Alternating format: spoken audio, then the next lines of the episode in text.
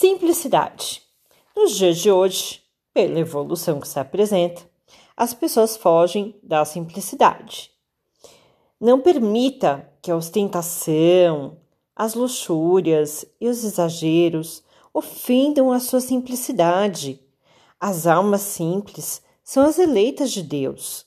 O verdadeiro sábio é simples no falar, no vestir e no agir.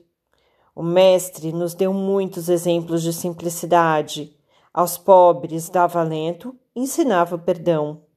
Aos ricos ensinava a dividir o pão.